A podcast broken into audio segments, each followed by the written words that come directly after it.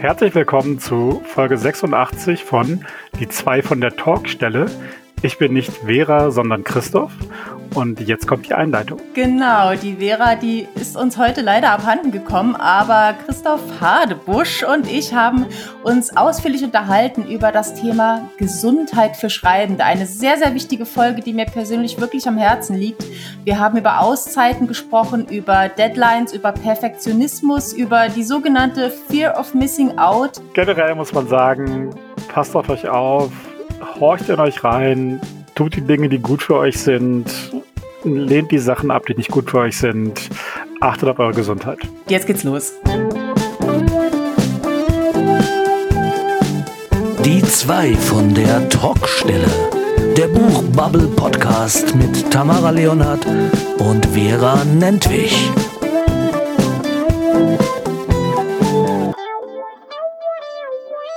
Ja, hier ist Folge 86 von die zwei von der Talkstelle. Diese Woche ist alles ein bisschen anders, aber ich hoffe, dass Vera jetzt zumindest für einen Moment bei mir ist. Das ist sie, das ist Yay! sie. Äh, yay, ja. Also wir müssen, liebe Hörerinnen und Hörer da draußen, vielleicht ein bisschen erklären. Wir hatten gestern unsere Aufnahme und ich hatte gestern komplettes Chaos in meinem Hauptjob. Und ich konnte nicht und hab, musste die arme Tamara alleine lassen. Ich weiß jetzt noch gar nicht, was sie so alles Intelligentes erzählt hat. Oh, ich werde es mir also selbst anhören. äh, aber habe gesagt, zumindest hier so bei unserem Intro da äh, mal Hallo sagen, das wollte ich dann doch. Ne? Hast du mich wenigstens ein bisschen vermisst? Ja, auf jeden Fall. Ich meine, muss ja ungewohnt für dich gewesen sein, dass du so viel reden musstest. Ja, das war ja jetzt auch meine erste Folge ohne dich. Also ich bin ja, glaube ich, schon dreimal ausgefallen. Du noch nie bisher. Du hast sogar einmal aus dem Krankenhaus mitgemacht. Ganz tapfer. Ähm, also es war natürlich ungewohnt, aber ich glaube, äh, wir haben das ganz gut gemeistert. Und das ist natürlich auch ganz lustig, weil ich weiß ja jetzt schon, was alles gleich im Anschluss kommt und du noch nicht und ihr da draußen ja sowieso nie. Aber ich kann dir versprechen, es war eine sehr, sehr interessante Folge und ähm, ja, ist auch ein Thema, was mir sehr am Herzen liegt. Und ähm, ja, von daher. Ja, also ich werde es dann wie alle Hörerinnen und Hörer am Freitagmorgen dann genießen und mich überraschen lassen. Bei einer Latte Macchiato. Ja, genau. Ja. Genau, so ist das. Also genießt Veras Stimme noch ein paar Minuten. Der Genau, da, Rest. müssen wir, da müssen wir jetzt aber noch ein paar Minuten was erzählen. Was können Ja. wir erzählen? Also ich habe einiges erlebt in letzter Zeit, aber fang du gerne mal an, was was bei dir so gibt, falls es was gibt. Äh, bei mir? Du weißt doch, in meinem Leben passiert doch nichts. Ach, Äh, du bist doch jetzt auch Bestseller-Autorin. stimmt. Ich bin jetzt auch Bestseller-Autorin. Yay. Ah. Genau, ne? So, meine Kategorie ist sogar noch ein bisschen größer als deine. Hm, Bei dir, sind, bei dir gibt es sieben Bücher für Musical Romance. bei mir sind es immerhin 22. ah, siehst du mal. ja, ne? Chaka. Ich verneige mich. Also, ja, nee, ist mir ja ein bisschen cool. peinlich. Ich habe natürlich direkt so das Bild, eine Nummer eins, so ein Bestseller steht ja dann auf der Amazon-Seite direkt überall gepostet und habe ich jetzt ja schon Unmengen an Glückwünschen bekommen. Es ist, mir- es ist, es peinlich, es ist mir peinlich. Es tut mir leid. Alle, die geglückwünscht haben, ist total nett, aber es ist mir sehr unangenehm. Ja, so geht's mir auch jedes Mal wieder, wenn ich drauf angesprochen werde. Also auch gestern äh, hatte ich ein Live-Interview, wo es auch hieß, naja, du bist ja Platz eins äh, in, in Musical und so, wo ich dann gleich sagen musste, naja, ist jetzt aber auch nicht so eine große Kunst. Und da wurde gleich gesagt, Psst, du bist Bestseller, fertig.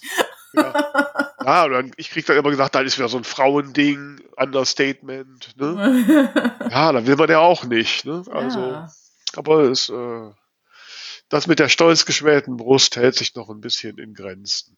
Ich hätte jetzt fast gesagt, Klappern gehört zum Handwerk.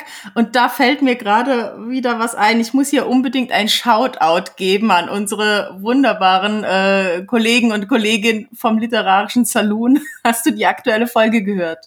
Ja, noch nicht. Ich habe sie in meiner Liste. Ich hab, habe mich kaputt gelacht. Und zwar ging es diese Woche, ähm, ich glaube Folge 53 oder so, ähm, ging es um Inspirational äh, Literature, um äh, Kalendersprüche, um äh, Motivationskarten und so weiter. Und Ja, also zu einem großen Teil haben sich die beiden eigentlich nur mit solchen Sprüchen unterhalten und es war zum Schreien lustig. Dazwischen gab es noch schöne Hintergrundmelodien von Karins äh, Telefon und also eine sehr, sehr unterhaltsame Folge. Ja, ähm, weiß ich aber nicht, dass gleich mal zu hören habe. Genau. Sehr schön. Ja, aber wir, wir, wir sind ja wie immer, ne, wir sind ja der seriöse Podcast unter den Ja. lustigen, ne, oder so.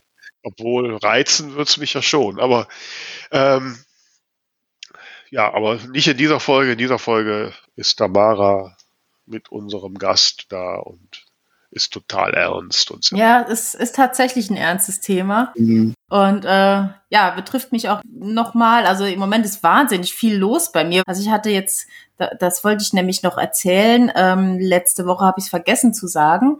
Man kann jetzt jeden Samstag im September zwischen 16 und 17 Uhr in der äh, Online-Radiosendung Leselust äh, bin ich Haupttalk-Gast. Ähm, und wir haben ganz viel uns unterhalten über Kunst und Schreiben und Musik und Self-Publishing und überhaupt. Also das äh, wird jetzt jeden Samstag nochmal wiederholt um 16 Uhr auf laut.fm slash popscene. Und äh, das war auf jeden Fall ein sehr, sehr cooles Gespräch, hat total Spaß gemacht. Und gestern durfte ich anderthalb Stunden lang mit der wunderbaren Mary Kronos, die auch hier bei uns zu Gast war schon, Mhm. äh, live auf Twitch plaudern, weil ich jetzt seit kurzem Teil der Fakriro-Familie bin. Ja, das habe ich gelesen, aber ich sag mir, erzähl mir doch mal bitte, was, was die Fakriro-Familie eigentlich ist. Ich dachte Ähm. bisher immer, das wäre eine Firma. Ja, ja, im Prinzip schon. Also Fakriro ist eigentlich eine Dienstleistung. Ähm, das heißt, die Hauptgeschichte ist auf den Buchmessen, dass du dort äh, dir eben einen Meter Regal mieten kannst. Und das Ganze wird aber schon sehr familiär aufgezogen, deswegen eben auch immer dieser Begriff. Das heißt, man bekommt schon auch tolle Unterstützung. Also ich, wie gesagt, jetzt gestern anderthalb Stunden live auf Twitch. Das ist jetzt auch noch 14 Tage lang abrufbar, das Video. Also äh, twitch.tv slash fakriro. Hört gerne mal rein. Ich durfte sogar äh, länger lesen als geplant. Und wir haben auch ganz viel gelacht und äh, Ideen entwickelt und äh, ja, war sehr, sehr lustig. Und genau, da gibt's auch noch einen Podcast dazu. Und ähm, das ist schon ganz cool, da dabei zu sein. Und ich finde es auch einfach toll, ähm, ja, so dieses äh, Miteinander von, von super kreativen, motivierten Leuten. Also ich meine, kostet Geld oder was? Das ist eine Dienstleistung, die du da kaufst. Also für das, äh, für den, äh, für das Regalbrett auf der Messe bezahlst du halt eine Miete und alles andere ist dann quasi, äh, ja, In dem Ein Ex- Regalbrett drin. ein Extra für die Familienangehörigen. Okay. Genau. Darf ich mal fragen, was so ein Regalbrett denn kostet? Das sind 200 Euro. Oh, wow. Aber da kannst du, ähm, also es ist ein ganz, ganzer Meter und du kannst eben auch äh, jede Menge Bücher hinschicken, die dann von denen verkauft werden. Also du hast quasi, äh, du stehst quasi in einer kleinen Buchhandlung auf der Messe. Mhm. Du hörst meine Skepsis.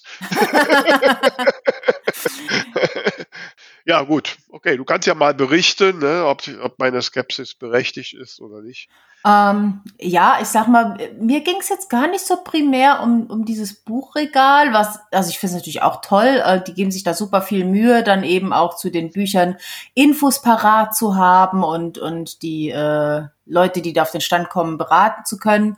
Aber ich finde halt tatsächlich diese Gemeinschaft sehr spannend. Also die sind sehr, sehr innovativ, sehr kreativ und das ist einfach so ein Umfeld, wo ich sage, da mag ich gern Teil von sein. Ja, okay. Ja, ich lasse mir von dir berichten. Ja. Ich muss jetzt nur wieder aufpassen, dass ich nicht schon wieder tausend neue Projekte mit irgendwelchen Leuten starte und anfange. Und damit sind wir dann auch schon beim Thema der heutigen Folge. ja, soweit ich davon gehört habe, scheint das so zu sein. Genau, also wir sprechen heute über das Thema äh, gesund bleiben als Autor und Autorin. Ähm, man bekommt ja schon immer wieder mit, dass Leute super gestresst sind, weil äh, Veröffentlichung ansteht oder weil gerade diejenigen, die vielleicht ähm, hauptberuflich schreiben, das Gefühl haben, ich muss immer mehr liefern, mehr liefern und Social Media und dies und das.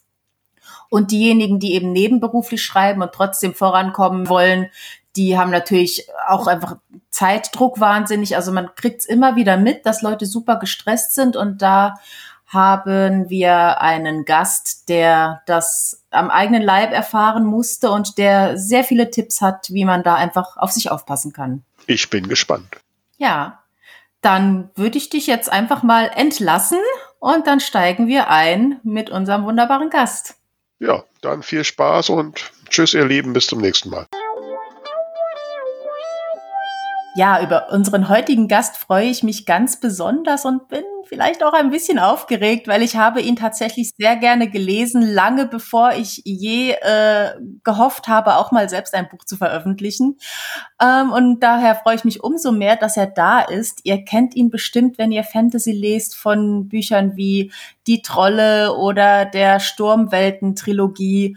Und darum sage ich jetzt ganz herzlich willkommen, Christoph Hadebusch. Hallo. Schön, dass du da bist. Ich freue mich, hier zu sein. Sehr schön. Ja, ich bin ja, ähm, ich hatte dich so ein bisschen aus den Augen verloren über die letzten Jahre, muss ich sagen, weil ich mich bedingt äh, durch meine eigene Schreibe mehr im Romance-Bereich aufgehalten habe und habe dich dann auf Twitter wieder gefunden über einen Post, den du abgesetzt hast. Und zwar ähm, hattest du da im April auf deinem Blog etwas geschrieben zum Thema Gesundheit und das hat mich sehr angerührt. Ja, ähm, dass ich mich ein bisschen rarer gemacht habe, auch was das Veröffentlichen von Büchern angeht, aber auch online, hing damit zusammen, dass ich mich äh, in den letzten Jahren, so fünf, sechs Jahre, in eine Erschöpfungsdepression gearbeitet habe, äh, nennt man gerne Burnout.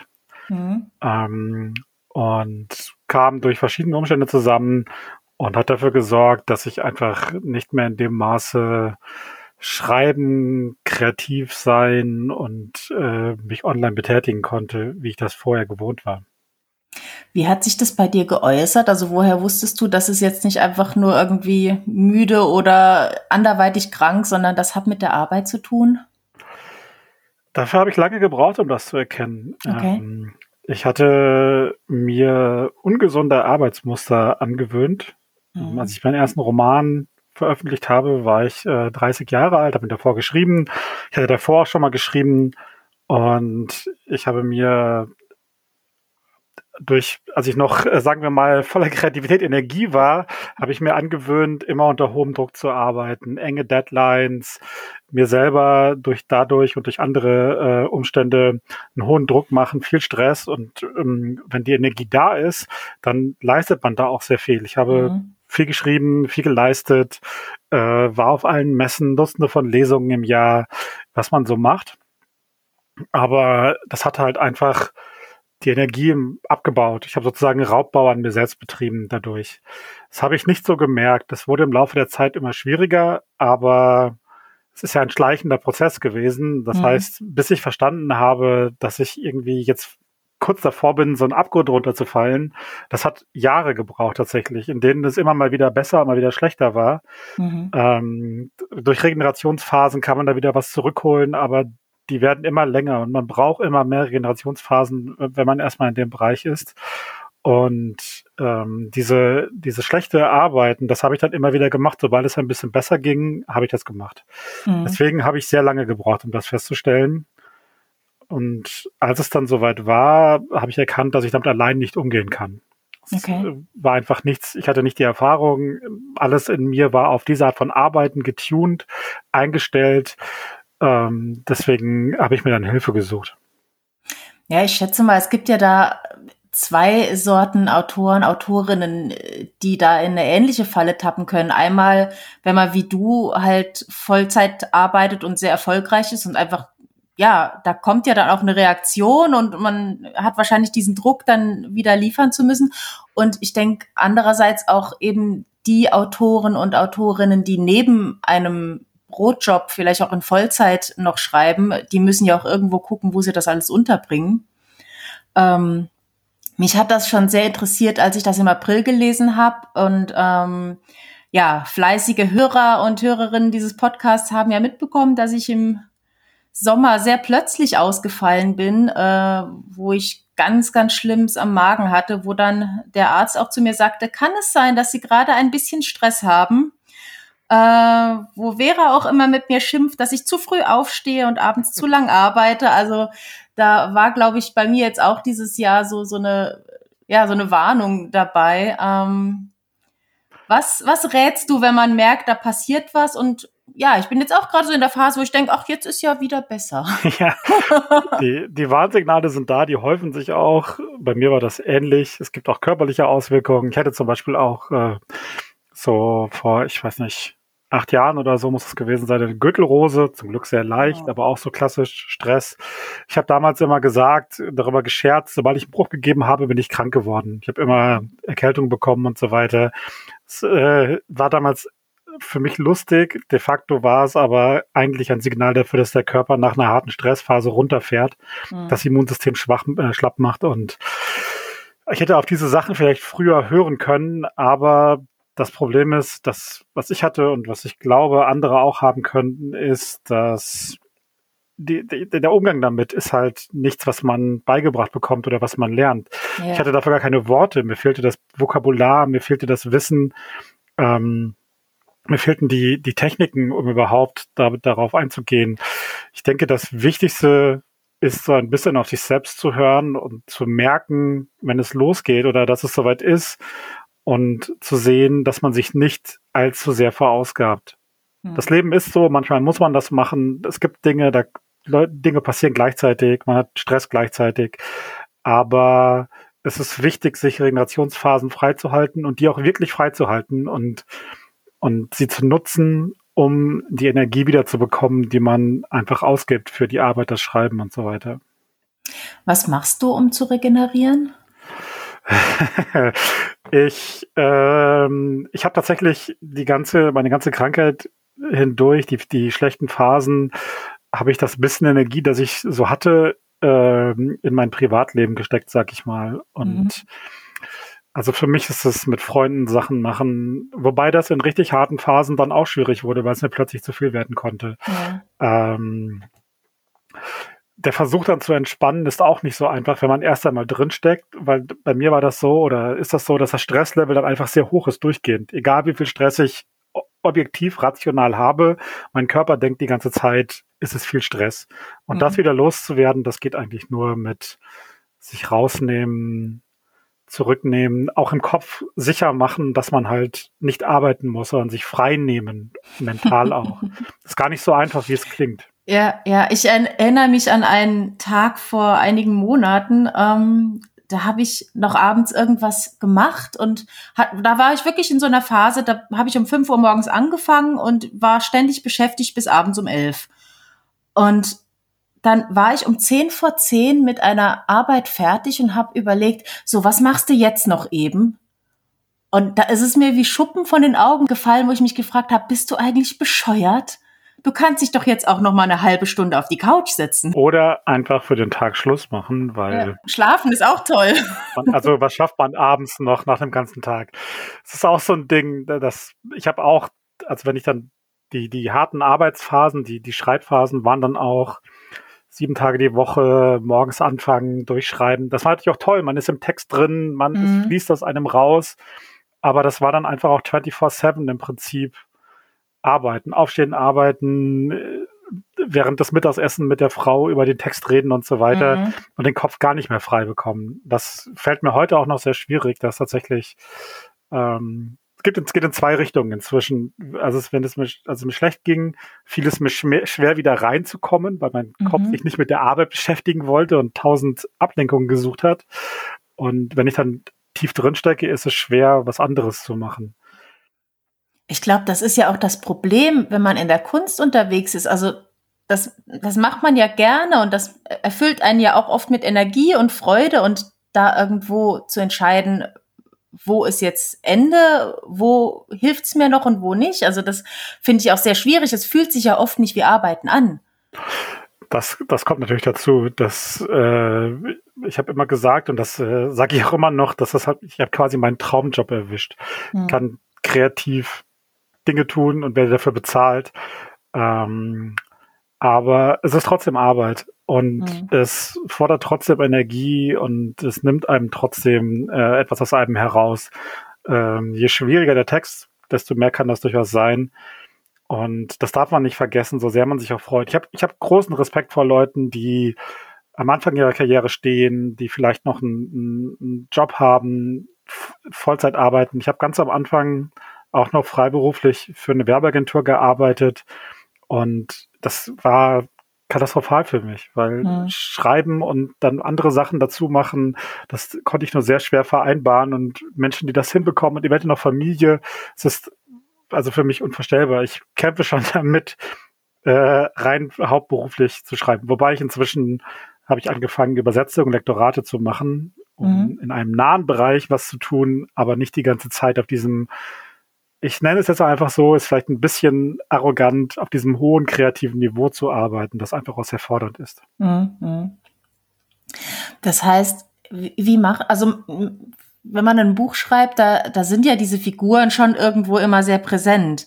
Und ähm, wie machst du das? Also ich habe zum Beispiel als Ausgleich das Reiten. Wenn ich dann so allein mit dem Pferd im Wald bin, da greift man auch nicht zum Handy, da kann man wirklich super abschalten, aber in dem Moment kommen dann auch schon wieder Ideen, wo ich dann immer denke, das muss ich mir jetzt merken, bis ich wieder am Stall bin, damit ich es mir schnell aufschreiben kann. Also, ne, also sobald man versucht zu entspannen, läuft ja auch die Kreativität wieder weiter. Sagst du dann einfach nein, jetzt nicht oder was tust du dann? Ich versuche die zu, zu kanalisieren in andere Bereiche, zum Beispiel mhm. in, in meine Hobbys, Rollenspiel und ähnliches. Ähm, okay wo ich dann äh, mich hinsetze und einfach mir jetzt, wenn ich sage, ich habe jetzt frei und arbeite nicht, mich dann hinsetze und meinen Rollenspielkram mache und da dann Energie, also Energie reinstecke, aber auch rausziehe. Mhm. Das ist aber generell ein Problem. Das glaube, das kennen alle Leute, die die Bücher schreiben oder generell sich kreativ betätigen, dass man wenn man in der Materie drinsteckt und ein Buch schreiben ist halt auch über einen längeren Zeitraum, da es steckt sehr viel Arbeit drin, wirklich viel Arbeit. Mhm. Und die muss irgendwann gemacht werden. Und das beschäftigt einen natürlich auch außerhalb der fest vorgegebenen Zeiten. Ich habe inzwischen ein viel, viel krasseres Korsett, was die Arbeitszeiten und das Arbeiten angeht, als ich es früher hatte, einfach um mir selbst ein, ein ja, Halt zu geben, eine Struktur, die mhm. vorher einfach gefehlt hat, die total verschwommen ist in meinem Privatleben und das jetzt wieder mhm anders zu machen. Und dann versuche ich aber auch, wenn dann klar ist, jetzt ist meine Arbeitszeit vorbei, dann versuche ich auch mental zu sagen, jetzt schalte ab. Das ja. natürlich nicht immer, das geht natürlich nicht immer, ist ja klar. Ne? Ja. Die Ideen kommen, äh, man denkt über Dinge nach, aber grundsätzlich ist das der Versuch dahinter. Okay, das heißt, du hast eine Zeit und wenn die erreicht ist, dann äh, kommt da nicht dieses, aber ich bin doch gerade im Flow-Denken. Oder du kannst es zumindest bekämpfen.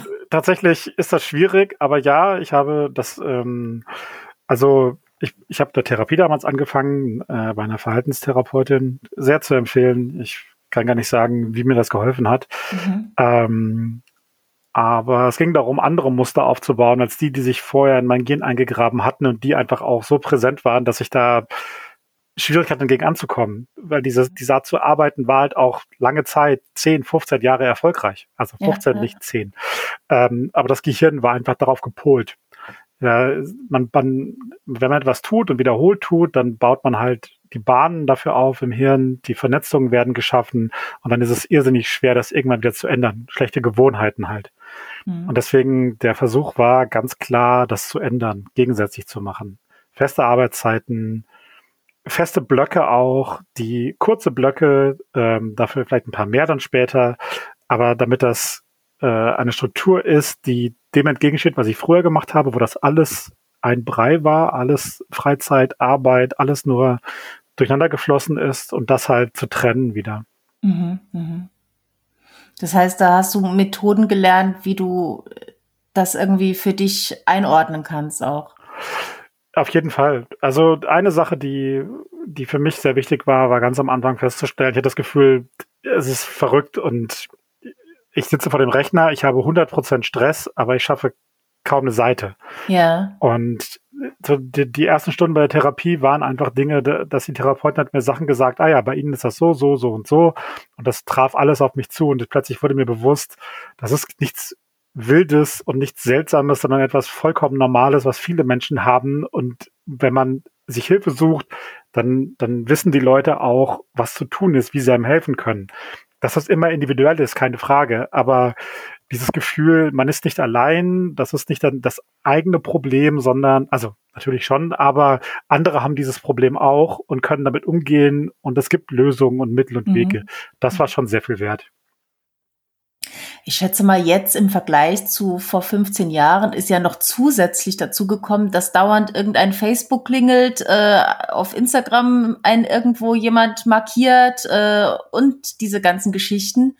Ähm, schaltest du das alles aus, wenn du arbeitest oder wie machst du das? Ja, das wäre der Optimalzustand. äh, de facto ist Ablenkung beziehungsweise der Versuch des, des Gehirns von Dingen wegzugehen, die einen gerade stressen, ist bei mir sehr stark ausgeprägt. Das ist äh, so ein Fluchtinstinkt, Teil der, der, der Depression. Und deswegen ist das schwierig. Aber was zum Beispiel ist, ich mache das nicht am Rechner an und mein Handy macht keine Geräusche, es gibt keine mhm. Anzeigen oder so, sondern ich muss immer aktiv gucken gehen. Okay. Das ist so äh, ein kleines Ding, das ich gemacht habe. Ich will nicht, dass irgendwie dauernd Geräte summen oder klingeln oder was auch immer, ja. sondern ich gucke hin und wieder und ich habe in den Schreibphasen halt immer so eine Viertelstunde Pause hier und da und da kann mhm. ich machen, was ich will und dann äh, kann ich sowas auch machen, wenn ich gerade Lust drauf habe. Mhm. Ist das diese Pomodoro-Technik? Ich äh, kenne diesen Namen nicht. Vielleicht. Okay. also, dass man quasi sagt, ich schreibe jetzt 25 Minuten, bis es klingelt und dann habe ich 10 Minuten Pause, sowas in der Im, Richtung. Im, Im Prinzip ist das so genau. Also, mein, mhm. ähm, es ging damit los, dass wir kurze Einheiten gemacht haben oder ich mir kurze Einheiten eingeteilt habe und längere Pausen und das im Laufe der Zeit weniger, aber das momentan ist es so, dass ich pro Stunde mindestens zehn Minuten Pause mache und auch versuche eigentlich, ist immer ein bisschen schwierig daran zu denken, aufzustehen, sich zu bewegen und so weiter. Also mhm. Bewegung ist ohnehin unglaublich wichtig. Rausgehen, jeden Tag spazieren gehen. Ich, wenn man Tiere hat, ein Haustier, ein Hund oder so, das ist super. Mhm. Aber generell ähm, weg vom Rechner, sich bewegen. Bewegen ist, was so diesen Stresszustand angeht, das Beste. Dabei äh, baut der Körper den ganzen Kram wieder ab. Mhm. Mhm. Jetzt kursiert in letzter Zeit immer öfter dieser Begriff FOMO, Fear of mhm. Missing Out. Ähm, das ist natürlich auch so ein Ding, ne? wenn jetzt hier eine Messe ist und dort wäre eine Option für eine Lesung. Ähm, wie entscheidest du für dich, das will ich machen und das, das brauche ich jetzt nicht? Das ist, glaube ich, da ist mein Vorteil, dass ich den Kram schon 15 Jahre jetzt mache mhm. und auf Dutzenden von Messen und Veranstaltungen war und jetzt nicht mehr so das dringende Gefühl und Bedürfnis habe, tolle Dinge zu verpassen. Ich habe okay. gerade jetzt am Anfang, war, mein erster Roman war auf der Bestsellerliste. Äh, meine Frau hatte damals ihre Agentur aufgemacht und war sehr viel unterwegs und hat auf den Messen sehr viel gemacht. Ich bin da mitgefahren. Und man hat die ganzen Partys mitgemacht. Damals gab es ja auch noch viel mehr Messepartys und so weiter. Und das war, das war schon toll. Aber das habe ich natürlich alles schon erlebt und ich bin jetzt ein, ein, ein bisschen lockerer, was das angeht. Es ist schwierig. Also wir haben das, als, als ich das erste Mal in Therapie war, zu Silvester, hatten wir uns hingesetzt und unsere Kalender verglichen, wie viele Wochenenden wir in dem Jahr gemeinsam frei hatten, wo einfach okay. nicht im Kalender stand. Und es waren fünf. Ui. Okay. Ähm, und danach haben wir uns einfach gesagt, damit das nicht wieder so ausartet und so ein Ding. Es war alles, also das hört sich immer hart an, aber das meiste davon waren tolle Sachen. Also mm. beruflich tolle Sachen oder halt mm. sehr viel private Sachen, die Spaß machen, aber die trotzdem natürlich Energie kosten. Und wir haben jetzt eine, uns eine Regel aufgesetzt seit damals, die grob sagt, mindestens zwei Wochenenden im Monat hält man sich frei. Mhm. Da kann man dann noch irgendwie mit Freunden brunchen gehen oder mal ins Kino. Natürlich jetzt während Corona ist das alles ein bisschen den Bach runtergegangen. Also, ja, aber das war so der, der Hintergedanke. Ähm, genau dieses, dieser Versuch, sich Freiräume zu schaffen und Regenerationsphasen, das ist sehr wichtig. Mhm. Also ich kann das nur sagen, wenn man, wenn man jünger ist, also das hört sich jetzt an, als ich noch 30 war, da hatte ich die Energie auch, da konnte ich das alles machen. Da habe ich so ein Jahr einfach durchgearbeitet, ja. jedes Wochenende was gemacht, also nicht jedes, aber fast jedes und das geht dann. Aber man baut währenddessen halt die ganze Zeit ab, aber die Energie ist halt erstmal da. Mhm. Und der Körper meldet sich halt erst später, wenn es dann schon die Energielevel sinken und wenn die Probleme beginnen, dann ist es schwieriger, das, das Ruder nochmal herumzureißen oder, oder den Kurs zu ändern. Mhm. Da kann ich nur sagen, man sollte früh anfangen, darüber nachzudenken, gerade wenn man längerfristig schreiben möchte, weil das man, man, man muss ja nicht nur das nächste Jahr machen, sondern eine, eine Karriere sind Jahre, Jahrzehnte und die Energie braucht man dafür auch auf längere Sicht. Ja, ja ich glaube, das ist gerade für Menschen, die anfangen gerade und, und vielleicht auch noch nicht so einen Riesenerfolg haben, sehr tückisch, weil wenn irgendwo ein Angebot kommt, nee, ja, natürlich macht man das mit, ne, und, und will überall dabei sein. Tatsächlich ist das, ist das schwierig, weil diese, die Angst davon, Nein zu sagen, die habe ich auch, mhm. auch im privaten Bereich. Aber auch das habe ich in den letzten Jahren gelernt. Nein kann auch sehr gut tun. Äh, sowohl was Projekte angeht, bei denen man nicht 100% sicher ist oder vielleicht einen Bauchgrimm hat, aber auch im privaten Bereich, wenn man sagt, nee, ich brauche jetzt meine Zeit für mich und dann sagt man zu irgendwas Schönem trotzdem Nein. Ähm, Im Nein liegt eine ganz, ganz, äh, ganz schöne Macht, die äh, sollte man nicht unterschätzen. Ich weiß, dass es schwierig ist. Das mhm. aus meiner Warte ist natürlich jetzt auch einfach zu sagen, nee, dann mach das halt nicht. Ich, ich sage natürlich jetzt auch noch Sachen zu und, und äh, nehme Aufträge an und so weiter äh, für Übersetzung, Lektorate. Aber ich glaube, das muss man lernen. Äh, und eine Sache, die ich nach 15 Jahren sagen kann, ich kenne Dutzende von äh, Kolleginnen und Kollegen. Ich kenne äh, Karrieren kommen und gehen sehen, Leute, die lange dabei waren und ich glaube, man kann sagen, man weiß vorher nie, was der Karriere förderlich und was nicht. Also mhm. sich auf eine Sache zu versteifen und dafür eventuell die Gesundheit in Gefahr zu bringen, ist auf lange Sicht wahrscheinlich die schlechtere Strategie. Ja. Du hast in deinem Blogbeitrag geschrieben, dass dein Agent und dein Verlag da sehr, sehr äh, rücksichtsvoll waren. Das heißt, der größte Druck kam wahrscheinlich von dir selber? ja, genau. Ähm, tatsächlich war das so, ja. Ich muss sagen, die Reaktionen generell, also im professionellen Umfeld, aber auch im privaten, waren überwältigend. Ich habe, ich habe eigentlich keine schlechte Reaktion erfahren. Äh, mhm. Ein, zwei, vielleicht online, wo Leute aber eher sich schlecht ausgedrückt haben oder so. Ähm, aber im professionellen Bereich war es tatsächlich so, dass mir sofort gesagt wurde, nee, nimm dir Zeit, werd gesund. Oder auch, wir wissen nicht, wie das ist für dich. Sag du uns, wie es weitergeht. Also yeah. es war sehr, sehr offen. Es wurde sehr auf mich zugegangen. Ähm, da habe ich natürlich vorher große Sorgen gemacht, mhm. weil das halt auch so was schwer Greifbares ist, ja. Depression. Mhm. Klar, der, der, der Druck kommt von einem selbst. Man möchte ja wieder schreiben. Man möchte ja mhm. wieder, ich sage mal, ja, normal ist jetzt ein bisschen doof, aber wie früher äh, arbeiten und leben. Und als Freiberufler hängt da auch einfach äh, der ökonomische Druck da dran. Ja, ja. Ich kriege kein Krankengeld, wenn ich nicht arbeite, wenn ich nicht schreibe, dann verdiene ich nicht viel Geld. Ich habe jetzt das Glück, in einer Beziehung zu sein. Meine Frau ist sehr erfolgreich in der Verlagsbranche bei Drömer Knauer. Ähm, und sie hat, unterstützt mich natürlich ohne, äh, ohne ohne irgendwelche Vorbehalte. Ohne das wüsste ich auch nicht, wie ich die letzten Jahre hätte machen sollen, indem mhm. ich hätte mir was anderes suchen müssen oder so. Ja, das okay. ging, selbst mit den Lektoraten und Übersetzungen ging es halt so gerade eben. Ja. Es ist einfach schwierig, ja. Aber wie gesagt, der Druck kam nicht von, von der Verlagsseite, sondern der kommt über andere Faktoren und zu einem guten Teil aus einem selbst. Mhm.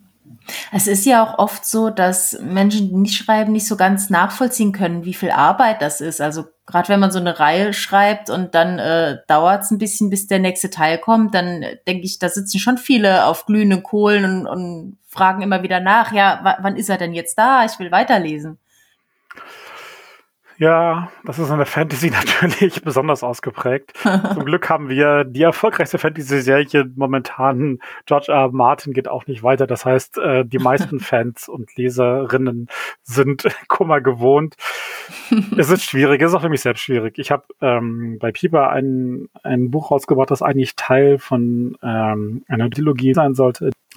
Und äh, der, der zweite Band ist einfach noch nicht fertig und ich kann einfach derzeit nicht sagen, wann ich das machen werde, mhm. weil meine ganzen Pläne, alles, was ich mir vorgenommen habe, in den letzten Jahren komplett über den Haufen geworfen wurden. Und ich verstehe schon, dass das doof ist. Natürlich ist es auch für mich, für das Buch ist es auch schlecht, weil ein Einzelband, der mit einer Fortsetzung, bei der niemand weiß, wann sie rauskommt, ist jetzt auch nicht gerade verlockend äh, für die Käuferin. Ja, ja klar. Naja, ähm, das, das sind Sachen, die natürlich noch bei, bei dem, in den Bereichen, in, in denen wir jetzt arbeiten, nochmal dazukommen, ja. Mhm. Ähm, wenn du jetzt jemanden treffen würdest, äh, der oder die sagt, ich schreibe gerade an meinem ersten Buch, ähm, auch noch nebenher, neben der Arbeit, was wäre so dein wichtigster Tipp? Ich hätte eine ganze Reihe Tipps. Ich glaube. du darfst auch mehrere nennen. Ich glaube, wenn es, wenn, wenn einen nicht der ökonomische Schuh druckt, äh, um es zu veröffentlichen, dann glaube ich, darf man sich die Zeit lassen. Zum einen, dass es gut wird. Es ist immer positiver, ein bisschen Zeit mehr zu haben und nochmal äh, äh, dran feilen zu können. Mhm. Ähm, und gleichzeitig heißt dass sich die Zeit dafür nehmen, aber auch, dass man das vielleicht nicht so, ja, durchdrückt, durchbombt, wie man das vielleicht machen würde. Ich habe das damals in meinem ersten Roman auch gemacht. Ich habe abends geschrieben nach der Arbeit. Ich habe mir dann eine Zeit lang freigenommen und dann innerhalb von wenigen Wochen sehr intensiv und viel geschrieben. Ich weiß, wie das ist und wie das geht, aber das kostet halt Urlaub, Regenerationsphasen, all das gibt man dafür auf. Und da muss man vorsichtig sein. Das sollte man einfach, zumindest sollte man das im Blick behalten. Also man kann das machen, es ist alles möglich, aber man sollte wissen, was man tut, warum man das tut und wie man das vielleicht später wieder ändern kann. Mhm. Da gibt's ja viele so, ähm, ja, ich sag mal, Trends, also zum Beispiel diesen äh, NaNoWriMo, wo es dann heißt, in einem Monat 50.000 Wörter schreiben oder viele haben so für sich selber ein Ziel, ich will jeden Tag, keine Ahnung, 800 oder 1000 oder wie viele Wörter schreiben. Ähm, oft hört man auch immer wieder, schreib jeden Tag, das ist ein Muskel, den muss man trainieren. Ähm, das widerspricht jetzt schon sehr diesem Gesundheitsgedanken. Denkst du, das ist prinzipiell vereinbar? Das ist schon, man kann das vereinbaren. Ich persönlich habe von diesen Sachen noch nie so super viel gehalten, muss ich gestehen. Ich habe jahrelang professionell, äh, ich sage mal, auch auf einem hohen Niveau veröffentlicht und dieses, du musst jeden Tag schreiben, nein, musst du nicht. man schreibt, natürlich, häufig schreibt man einfach jeden Tag, aber wenn es mal nicht klappt oder es nicht geht oder man sich auch mal frei nimmt, dann ist das halt so. Mhm. Und mein, also das ist jetzt nur mein ganz persönlicher Eindruck. Wenn ich mit den Leuten rede, die selbst schon länger dabei sind, die länger erfolgreich sind, die halten das normalerweise auch nicht so. Ich will nicht für andere sprechen jetzt oder da irgendwelche Gesetzmäßigkeiten aufmachen. Das ist mein Eindruck. Mhm. Ähm, gerade wenn man professionell schreibt, dann, dann hat man ja seine Deadlines, Bücher sind, also die Konzepte sind verkauft und man weiß ja ungefähr, wie, wie man wann schreiben sollte. Ähm, ich, so rigide Regeln sind gefährlich, weil äh, es kann ungesund sein, wenn man, wenn man, man stelle sich vor, man ist im November zwei Wochen krank und man schreibt da trotzdem, weil man will ja sein, äh, sein Soll schaffen und so. Das ist absolut gefährlich auf lange Sicht. Äh, Krankheiten verschleppen ist super ungesund, das habe ich auch immer wieder gemerkt. Ähm, man sollte da ein bisschen auf seinen Körper hören, auf sich hören und sich nicht von außen irgendwas einreden lassen, äh, was am Ende des Tages für einen selbst vielleicht gar nicht stimmt. Es gibt Menschen, für die ist das so, für andere ist es anders. Es gibt Autorinnen, die schreiben aus dem Bauch raus, andere haben einen total festen Plan. Es ist sehr unterschiedlich. Ich habe alle möglichen Typen von Autoren, Autorinnen kennengelernt und das zu verallgemeinern und diese Regeln, also diese festen Regeln halte ich beim Schreiben generell für Unsinn. Auch was das Schreiben an sich betrifft. Ich glaube, das ist auch so eine Gefahr von Social Media, ne? Wenn dann alle da hypen, ich habe jetzt das gemacht und dann hat man irgendwie das Gefühl, da muss man mitziehen. Ja, klar, sicher. Das ist, das, für mich kam das damals auf mit den Schreibforen, da kamen so aus den USA diese, diese äh, Creative Writing Kurs Dinge zu uns rüber und plötzlich gab es so eine Handvoll Regeln, die müssen halt eingehalten werden, wenn der Text gut sein soll. Mhm. Und äh, nee, muss nicht. Ist schön, wenn man Show Don't Tell macht. Das ist normalerweise besser. Ich habe aber auch schon fantastische Tell-Passagen in Büchern gelesen, die unglaublich gut waren. Das ist einfach so. Da muss man, diese Regeln haben einen, einen, einen Hintergrund, einen Sinn. Also zu sagen, mhm. schreib jeden Tag, das ist ein Muskel, das stimmt. Je, je mehr man übt, desto besser wird man, keine Frage. Aber daraus zu machen, mach's jeden Tag, Quatsch. Ist ja mhm. genauso, wenn ich gerne Bogen schieße, dann muss ich auch nicht jeden Tag Bogen schießen gehen, damit ich perfekt werde. Also perfekt sowieso nicht, aber klar, wenn man auf dem allerhöchsten Niveau macht, dann, dann setzt man sein ganzes Leben da ein. Aber für die meisten von uns, wenn man mal einen Tag nicht schreibt oder auch mal eine Woche nicht schreibt, dann geht die Welt nicht unter. Mhm. Aber perfekt ist ein gutes Stichwort. Also Mir persönlich geht's so, wenn ich mit der ersten Fassung anfange, dann ist das alles easy und Spaß und schön und lustig. Aber je näher halt die Veröffentlichung kommt, dann, dann sind auch diese Räder im Kopf permanent am Laufen. Ne? Was muss ich noch ändern? Was darf ich nicht vergessen? Das, das muss noch gemacht werden. Und ist das wirklich gut? Soll ich das nicht nochmal ändern? Soll ich das nicht nochmal umschreiben? Ich glaube, da wird's auch immer kritischer, dass man auch selber irgendwann mal sagt, es ist gut jetzt. Ja, Perfektionismus ist so eine Falle. Ich glaube, die tappen wir oder die meisten von uns irgendwie rein.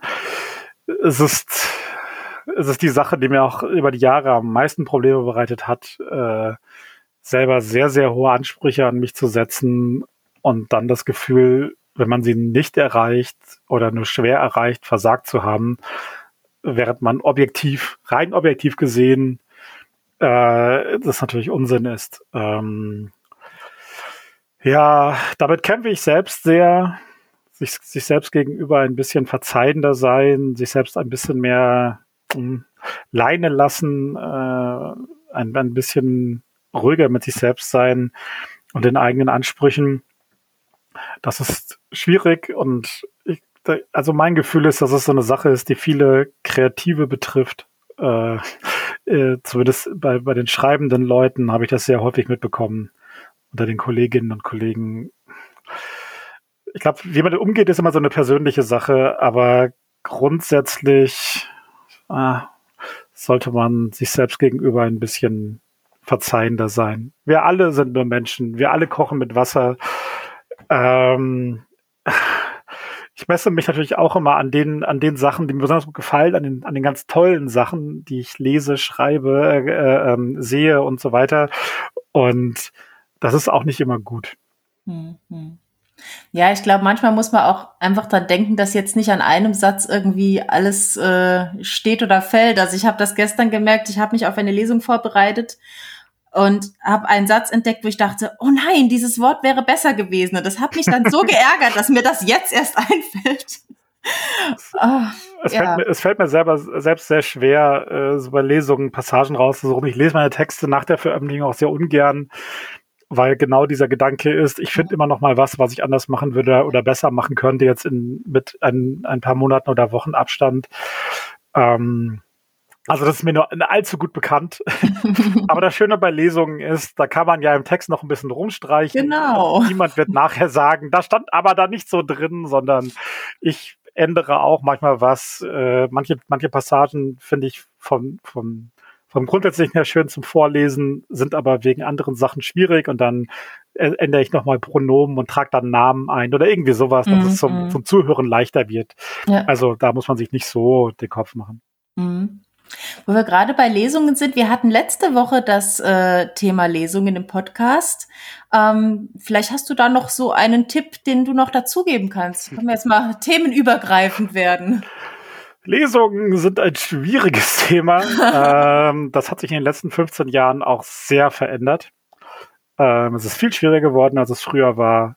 Ähm, ich habe mit Verlagsleuten gesprochen, die gesagt haben, sie überlegen, ob sie neuen Autorinnen und Autoren nicht sagen, bei Lesungen vielleicht am Anfang gar nicht, also also sie davor warnen, wie es mit Lesungen sein kann, weil mhm. das Publikum ist weniger geworden, äh, die Möglichkeiten sind weniger geworden. Als ich angefangen habe, habe ich jedes Jahr noch äh, mehrere Lesungen bei großen Buchhandelsketten gemacht, die wurden auch halbwegs vernünftig bezahlt. Mhm. Ähm, da hat man noch mal, wenn ich mit Better Ten zusammen gelesen habe, haben wir auch mal 150 Leute gehabt oder so.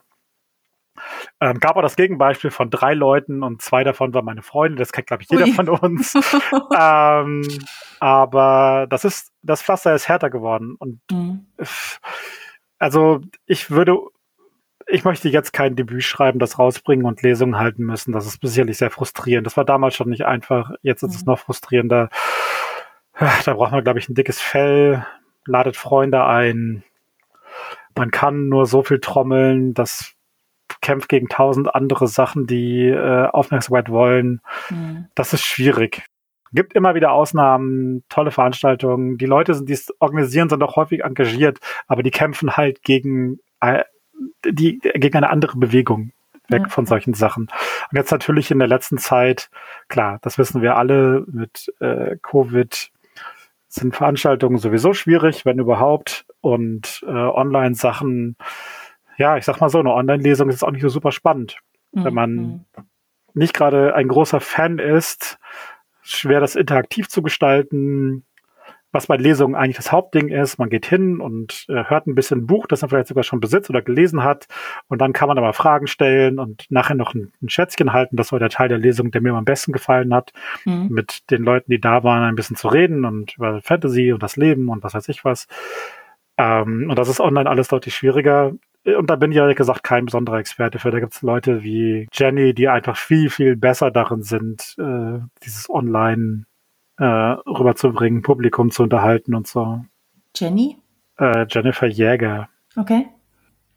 Ja, ich glaube, das ist ja auch so, so ein Druckthema, wenn man dann liest. Äh, also mir geht's oft so, dass ich während des Lesens zwischendurch äh, den Gedanken bekommen, hoffentlich langweile ich jetzt die Leute nicht und so weiter.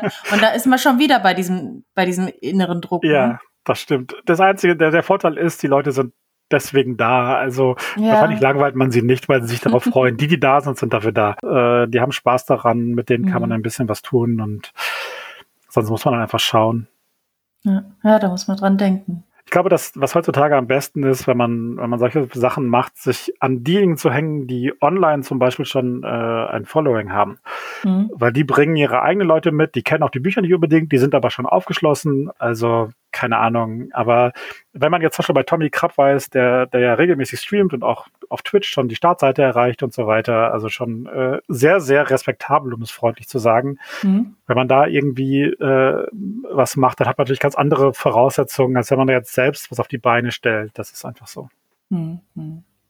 Wie ist das generell bei dir mit, äh, ja, mit Feedback von Lesenden? Ähm, jetzt auch zum Beispiel Rezensionen. Liest du die oder findest du das auch irgendwie stressig? Wie kann man, oder, ja, also ich muss gestehen, ich hatte neulich zum ersten Mal eine Ein-Sterne-Bewertung, natürlich ohne, ohne Kommentar und ohne Begründung.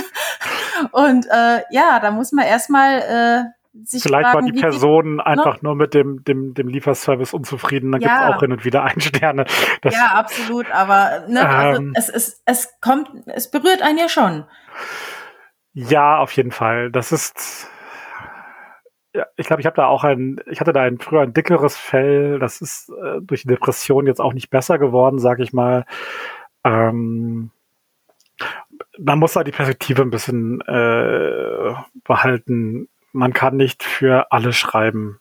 Mhm. Manchen wird das mhm. nicht gefallen, manche mögen einen auch nicht und je erfolgreicher man ist, desto, desto mehr polarisiert man auch häufiger. Also äh, für mich war es ganz stark am Anfang, als meine ersten Bücher rauskamen, ähm, gab es eine Reihe von Rezessionen von Leuten, die offensichtlich mit mir unzufrieden waren, weniger mit den Büchern, die mhm. in den Rezensionen immer auf mich eingegangen sind. Okay. Und äh, ja, damit, daran kann man nichts ändern. Und wenn einer Person das Buch nicht gefällt, dann ist das halt so. Man, man schreibt ja für die, denen es gefällt, hauptsächlich. das ist schön gesagt. Es ist schwierig, das zu verinnerlichen. Das fällt mir auch mal immer wieder schwerer. Ich versuche Rezensionen zu lesen. Ich versuche, also auf Instagram teile ich sie häufig auch, auch wenn sie jetzt nicht nur die besten sind. Ähm, da muss man einen, den eigenen Umgang mitfinden. Rein vom Schreiberischen her oder vom Inhalt sind Online-Rezensionen häufig jetzt auch nicht so erhellend, sag ich mal. Es sind häufig Geschmacksurteile. Ähm, und das ist legitim und das ist gut. Mhm. Und hilft anderen Leuten, wenn man, ne, wenn man mit äh, Rezensent, Rezensentin, wenn man deren Geschmack kennt und dann kann man sich daran orientieren. Ich kenne äh, einen Filmkritiker, der absolut das Gegenteil meiner Meinung hat. Wenn der einen Film zerreißt, werde ich ihn mögen. Wenn er einen mag, werde ich ihn nicht mögen. Das ist perfekt für mich. Selbst wenn wir uns nie einig sind, weiß ich ganz genau, was da geschrieben ist, hilft mir aber ähm, die rein inhaltlich ist das häufig jetzt nicht so, dass man da viel draus ziehen kann. Mhm. Jetzt habe ich noch eine Frage. Ähm, wie sieht das bei dir aus, wenn du jetzt so in die Zukunft schaust? Setzt du dir grundsätzlich Ziele im Sinne von, das würde ich gern noch erreichen oder das würde ich gern noch tun? Oder sagst du wirklich, ich lebe im Jetzt und äh, mach kleine Schritte? Also derzeit sind meine Ziele von außen betrachtet relativ klein. Also mein letzter Roman, Die Stadt der Seher, ist nicht besonders dick, wäre jetzt zu normalen Zeiten nicht besonders schwierig zu schreiben gewesen und ist trotzdem vielleicht eines der wichtigsten Bücher, die ich je geschrieben habe, weil ich ihn während einer Depression, während schwerer depressiver Phasen fertig bekommen habe. Mhm. Ähm, und meine Ziele sind momentan eigentlich eher auf diesem Niveau. Mein, mein, mein, wenn ich wieder in ein Loch falle, diesen Sturz flach halten und nicht ewig abrutschen, wie es am Anfang passiert ist. Ähm, meine, meine gesunden Muster verstärken und mit denen weiterarbeiten und nicht wieder in schlechte Muster fallen, nur weil es jetzt besser läuft, solche Sachen. Mhm. Ähm, auch das ist so eine Lehre aus 15 Jahren in der Verlagsbranche. Es gibt ein Auf und Ab. Genres haben äh, sind im Trend, dann, dann gehen sie wieder runter. Die Fantasy ist jetzt weitaus kleiner, als sie es war, als ich angefangen habe. Und darauf hat man keinen Einfluss. Man weiß es nicht. Und es gibt tausend Dinge, die einem in der Karriere helfen oder behindern können, auf die man keinen Einfluss hat, von denen man vielleicht sogar nie erfährt. Mhm. Ich glaube, ich habe da einen, einen, weitaus besseren Einblick halt über meine Frau, die, von der ich halt über die Vorgehensweise und die, die Geschehnisse in Verlagen weitaus mehr gelernt habe, als man den Einblick sonst von außen hat. Mhm. Und da sind so viele Sachen, die, die gut laufen können oder schief laufen können, ähm, von denen man meistens nicht mal erfährt als, als Autor, als Autorin. Ja. Und deswegen ah, ich halte das, Karrieren sind so schwierig zu planen bei uns in der Branche. Ich hatte Glück, ich habe meinen ersten Roman veröffentlicht während einer Hochphase der Fantasy. Ich hatte Glück, dass ich bei Heine gelandet bin. Ähm, klar, das Schreiben muss auch stimmen. Die Bücher müssen auch Leute ansprechen. Aber dass mein Roman in der ersten Woche auf der Bestsellerliste gelandet ist, lag jetzt nicht daran, dass ich toll geschrieben habe, sondern es war zur richtigen Zeit am richtigen Ort. Die richtigen Leute kennen. Meine Frau damals. Ähm, und deswegen das, so, da, das zu planen, eher nicht. Es gibt Bücher, die ich noch gerne schreiben möchte, aber das ist mein Vorteil. Durch die Länge, mit der ich dabei bin, die Leute, die ich kenne, habe ich ganz gute Chancen, Sachen umsetzen zu können. Mhm. mhm. Mal sehen. Aber ich höre so ein bisschen äh, raus, auf jeden Fall nicht drauf hören, was andere sagen oder erwarten, sondern ganz viel Bauchgefühl. Ja. theoretisch. Theo theoretisch, genau. Wie, wie immer theoretisch. Das ist der Idealfall. Ähm, ich glaube, dass meine feste Überzeugung, man schreibt halt in den Bereichen am besten, in denen man, an denen man Spaß hat, die man selber mhm. gerne liest und so weiter. Ich könnte mich wahrscheinlich hinsetzen und irgendwie einen Liebesroman schreiben, aber ich lese das, das Genre nicht wirklich. Ich kenne mich da nicht so richtig aus. Ich könnte mir jetzt natürlich Sachen anlesen, aber das wäre immer ein schlechteres Buch als von den Leuten, die da wirklich mit Enthusiasmus da dran sind. Mhm. Und deswegen ist es halt schwierig. Man, wenn das die Genres, in denen man Spaß hat, klein sind oder, oder es wenig Möglichkeiten gibt, dann hat man halt Pech. Zum Glück sind die meisten, die ich kenne, sind ja nicht nur auf eine Sache fixiert, sondern haben Interesse an vielen Sachen. Die meisten Autoren und Autoren sind bibliophil und lesen in verschiedenen Genres und machen auch verschiedene Sachen. Ähm, das heißt, da hat man Möglichkeiten. Aber so richtig 100% planbar ist das einfach nicht. Das ist mhm. nun mal so. Und wir, wir leben als Freiberufler, ja, ich hatte teilweise auf zwei, drei, vielleicht vier Jahre Verträge im Voraus, aber danach war es halt auch unsicher. Mhm. Es geht immer weiter, aber es, es ist, ich sag's ganz ehrlich, es ist auf Dauer ein hartes Brot. Ähm, wenn man nicht gerade sehr, sehr erfolgreich ist, von denen gibt's aber nicht viele.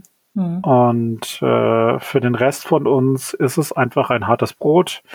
Ein, ein schwieriger Markt, der auch nicht gerade größer wird. Ich möchte heute auch kein Debüt mehr schreiben müssen. Das ist echt schwierig geworden. Die Schere geht hierzulande wie äh, in den USA oder in den UK immer weiter auseinander zwischen den super, super Bestsellern, die alles dominieren und Leuten, die, wo die Auflagen inzwischen wirklich gering sind. Also mhm. das war vor 15 Jahren auch noch anders.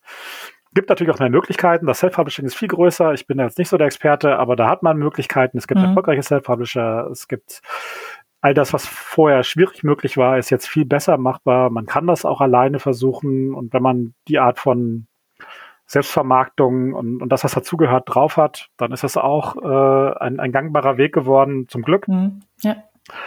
Aber die, die Branche ändert sich, der Literaturbetrieb ändert sich, der Buchmarkt ändert sich die ganze Zeit und das kann man nicht in die Zukunft sehen auf lange mhm. Sicht. Also nicht auf die Sicht, die man braucht, um ein, eine Karriere oder ein Leben zu planen, auf wirklich ja. lange Sicht.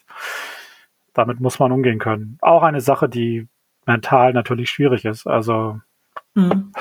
klar. Äh, Wenn man es nicht in der Hand hat, dann äh, ja, ist da auch so ein Kontrollverlust. Definitiv. Man kann immer nur sein Bestes geben, äh, gute Texte abliefern, sich äh, informiert halten, schauen, was geht, aber da muss man halt Glück haben. Mhm. Oder, oder man hat Pech, keine Ahnung, gibt halt mhm. tausend Möglichkeiten. Eine Sache, die ich sagen kann, glaube ich, ist, ähm, was mir geholfen hat und was ich bei den Leuten, die auf lange Sicht dabei geblieben sind, ist, die meisten von denen sind in der Lage, mit Leuten zusammenzuarbeiten. Das ist wirklich wichtig. Mhm. Es geht ja nicht nur darum, dass man Bücher schreibt, sondern die Verlage wollen ja eine Perspektive für die Zukunft, sie wollen äh, eine vernünftige Zusammenarbeit und die, die, die ich kenne, gerade im Fantasy-Bereich, die Leute sind alle sozial in der Lage, da sich das zu tun. Und das ist auch sehr wichtig, auf den. Buchmessen mhm. oder auf mhm. Cons mit den Leuten sich hinzusetzen und irgendwie äh, ein Bier oder eine Cola zu trinken. Und äh, ja, das ist mhm. die eine Sache, die, die glaube ich, häufig unterschätzt wird. Ja, ja. Weg von diesem Bild des einsamen Schreibers in seinem Zimmerchen da muss man schon sehr genial für sein, ne? damit man nur mit auf der auf der Basis, dass man die ganze Zeit super tolle Bücher schreibt. Das macht gibt's sicherlich auch, keine Frage. Äh, ich glaube, Walter Mörs ist so einer. Aber grundsätzlich für diejenigen von uns, die halt nicht so erfolgreich sind, dass sowieso ihre Bücher gekauft werden, egal was sie tun, äh, dann lohnt es sich halt äh, mit den Leuten auch einfach einen vernünftigen, guten Kontakt zu halten. Sehr guter Tipp. Da verzeihe ich auch, dass jetzt meine tolle Überleitung nicht mehr hinhaut. Zum Thema nicht planbar. Hätte ich nämlich sonst gesagt, was definitiv immer planbar ist, ist, dass zum Ende unserer Folge das Ding der Woche kommt. Sehr gut. Das Ding der Woche. Hast du irgendwas in letzter Zeit gesehen, gehört, entdeckt, erlebt, was dich total inspiriert hat und was du gerne weiterempfehlen oder erzählen möchtest? Also, äh, eine, also ich würde sagen, eine, eine gewaltige Inspiration war es jetzt nicht, aber ähm, letzte Woche ist die dritte Season von What We Do in the Shadows angelaufen, mhm. was äh, eine, eine Vampir-Serie ist.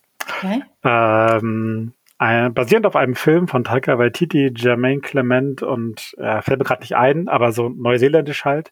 Mhm. Ähm, der Film damals, glaube ich, mein Highlight des Jahres. Äh, absolut fantastisch. Und die Serie hält ein fast ebenso hohes Niveau. Äh, lustige Vampire, wirklich, wirklich gut. Und äh, auf diesem, auf diesem Niveau längerfristig zu arbeiten, das wäre was, was ich gerne wieder hätte. Das, äh, das ist, also das, das ist schon inspirierend, definitiv. Zu okay. sehen, dass Leute so, so ein, so, so ein Ding auf längere Sicht durchziehen können und das nicht fisselt, finde ich sehr mhm. gut. Wo läuft das? Ähm, das läuft, wenn man ein, wenn man sich über einen VPN einloggen kann. äh, ich fürchte, dass es in Deutschland nicht zu erhaben ist. Äh, ich habe mir extra für Dinge, für die man ein, äh, eine IP-Adresse außerhalb Deutschlands braucht, ein VPN zugelegt und entsprechende Konten angelegt. das ist leider ein bisschen schwierig. Okay, ähm, okay. Es gibt nicht mehr viel tatsächlich. Äh, die, viele Sachen kommen ja recht fix nach Deutschland. Ja. Ähm, über die Streaming-Dienste. Aber es gibt noch so äh, ein paar Dinge, für die muss man äh, sich eine äh, US-amerikanische Kreditkarte besorgen. Okay. Und ja, das, ich glaube, der, der BBC-Player, da muss man auch noch eine UK-Adresse für haben und so. Das ist alles ein bisschen blöd. Okay, also angenommen, man hat das alles, dann findet man das bei der BBC. Äh, nein, nein, ich glaube, es läuft bei, äh, ich, ich glaube, es läuft bei Hulu. Ich bin nicht 100% okay, sicher. Okay. Gut. Naja, wenn es euch interessiert, ihr werdet sicher Mittel und Wege finden. Ja, ja, den Film kriegt man, den, also den Film kriegt man auf jeden Fall ah, ja. irgendwo, denke ich. Also der sollte, der ist ja schon ein paar Jahre alt, der sollte machbar sein. Ich kann sein, dass die Serie auch vielleicht bei Amazon oder so zu halten ist, äh, die, die ersten Seasons. Ich bin nicht ganz sicher, aber es schwappt ja irgendwann alles rüber. Das ist mhm. jetzt nur der akute, der aktuelle Teil, der ist schwierig zu bekommen. Okay, okay. Ja, ich habe diese Woche ähm, den aktuellen Spiegel in die Hand bekommen und habe dort einen Artikel oder ein Interview gelesen mit Sven Regner, der ja sowohl Autor ist als auch äh, Sänger bei Element of Crime. Und ich fand das Interview super inspirierend. Ich wollte mir eigentlich die Zeitschrift auch noch selbst kaufen und hätte dann noch mal drüber gelesen. Ähm, ist mir bisher zeitlich noch nicht gelungen.